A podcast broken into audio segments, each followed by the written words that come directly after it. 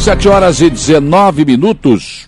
O dia começa e a semana com a repercussão desta previsão do Ronaldo Coutinho e de todos os outros, né, os outros meteorologistas sobre o frio que deverá atingir os estados do sul nesta semana. Os modelos apontam a partir de quinta ou sexta-feira as temperaturas caindo vertiginosamente no Rio Grande do Sul, Santa Catarina, Paraná, parte de São Paulo e uma parte tam também do Mato Grosso.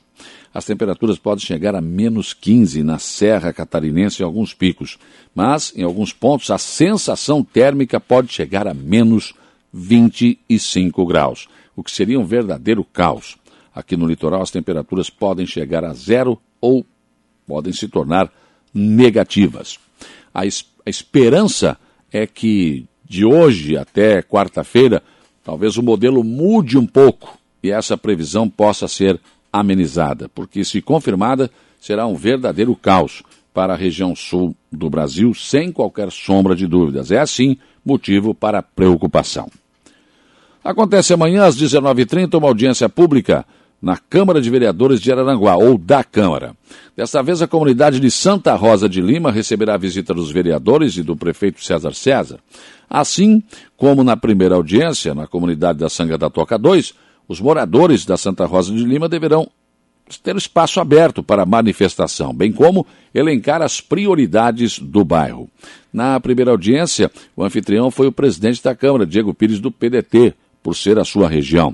Na Santa Rosa de Lima, os anfitriões serão os vereadores Kelvin Dira do PP e Edir Clésio Batista, o Tico do MDB. No dia seguinte à audiência pública, a Câmara de Vereadores de Aranaguá realizará uma sessão extraordinária. Na quarta-feira, às 18 horas, os vereadores se reunirão para discutir e votar o projeto de lei complementar número 029-2021, que foi enviado pela administração municipal. O projeto regulamenta o parcelamento de créditos não tributários e estabelece critérios para encargos aplicados a créditos inadimplidos e institui o programa Conversando com o SAMAI. Trocando em miúdos, um português mais claro e tranquilo para que vocês, que todas as pessoas possam entender. O projeto prevê o parcelamento de contas atrasadas de água em condições facilitadas. A ideia partiu do diretor do SAMAI, Jairo Costa, que apresentou ao prefeito César César. E o prefeito entendeu a necessidade e mandou o projeto para a Câmara. Já em relação à sessão extraordinária, se justifica, uma vez que as sessões do mês de julho já terminaram, né? E o projeto precisa ser aprovado ainda este mês. Se for aprovado, né, as vantagens nele previstas já estarão à disposição dos devedores a partir do mês que vem, o mês de agosto. E a discussão do aumento salarial dos professores da rede estadual de ensino deverá ter desdobramentos nesta semana. Os deputados estão discutindo com o Cinti estadual a questão. A principal divergência entre o que oferece o governo e o que os professores querem está na forma. Enquanto o governador oferece 5 mil reais, mas somando todas as vantagens já recebidas, os professores querem os 5 mil reais como teto real. Existem ainda outras discordâncias em relação à proposta do governo que ainda estão em discussão. Boletim da Secretaria Estadual da Saúde aponta para 1.103.428 casos confirmados de Covid-19, sendo que 1.071.386 estão recuperados e 14.248 continuam em acompanhamento. O novo coronavírus, infelizmente, já causou 17.794 óbitos desde o início da pandemia.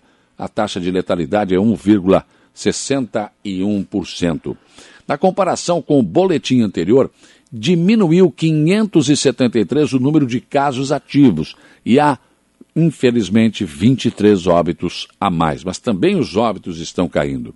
Registrou-se uma alta de 765 na quantidade de casos confirmados, mas a estimativa de recuperados subiu 1.315. Na questão da ocupação de leitos de UTI, também a queda é espetacular. Por exemplo, nos 1.544 leitos de UTI ativos pelo Sistema Único de Saúde em Santa Catarina, 1.173 estão ocupados, sendo 648 por pacientes com confirmação ou suspeita de Covid-19. A taxa de ocupação de UTI caiu para 76% no estado. No Hospital Regional de Araranguá, a taxa de ocupação de leitos caiu mais ainda, agora em 54,55%.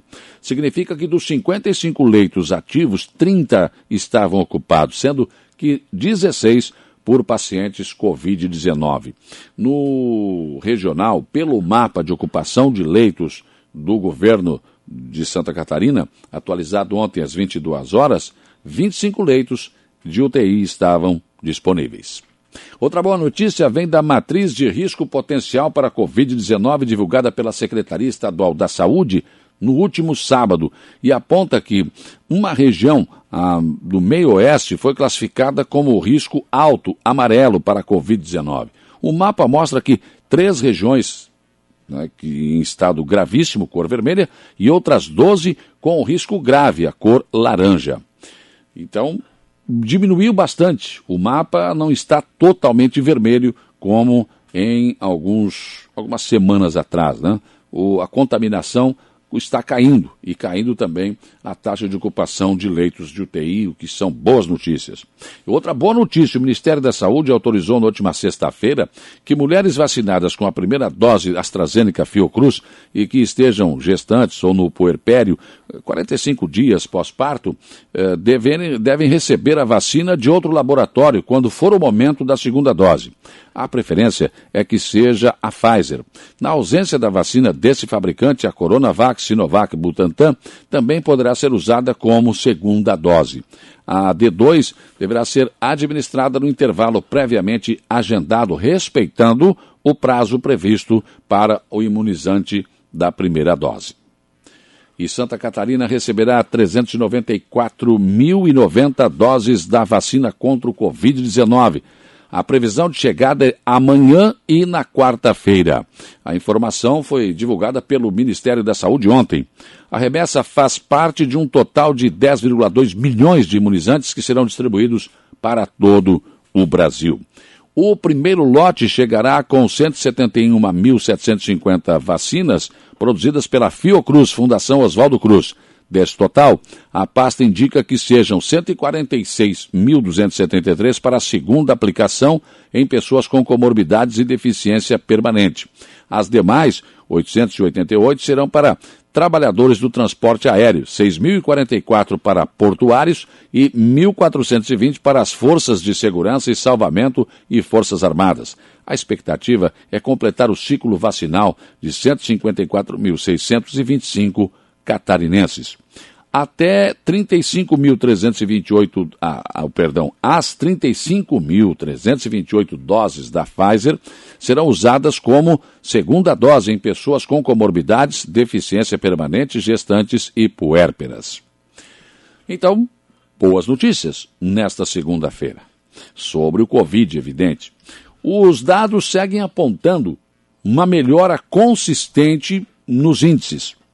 O, nos dados divulgados na última semana, eram sete regiões em nível gravíssimo, a cor vermelha. Apenas as regiões da Foz do Rio Itajaí e Médio Vale, Itajaí e Nordeste, permaneceram classificadas como o número máximo de atenção. Xanxerê, Laguna, Alto Vale do Rio do Peixe e a Carbonífera, que na semana passada estava em nível gravíssimo, conseguiram melhorar os índices nessa semana. Nossa região ficou na cor amarela de risco moderado por contaminação do Covid-19. Então, na verdade, o que todos nós queremos e esperamos é que cessem as mortes, que a vida volte ao normal, que possamos abraçar, apertar as mãos, voltar à diversão, enfim, voltar à vida normal. Falta pouco, mas para atingir o pouco que falta, é preciso vacinar, primeira e segunda dose. Por um fim à pandemia, a pandemia nunca esteve tanto em nossas mãos quanto agora. Pensem nisso enquanto lhes desejo um bom dia.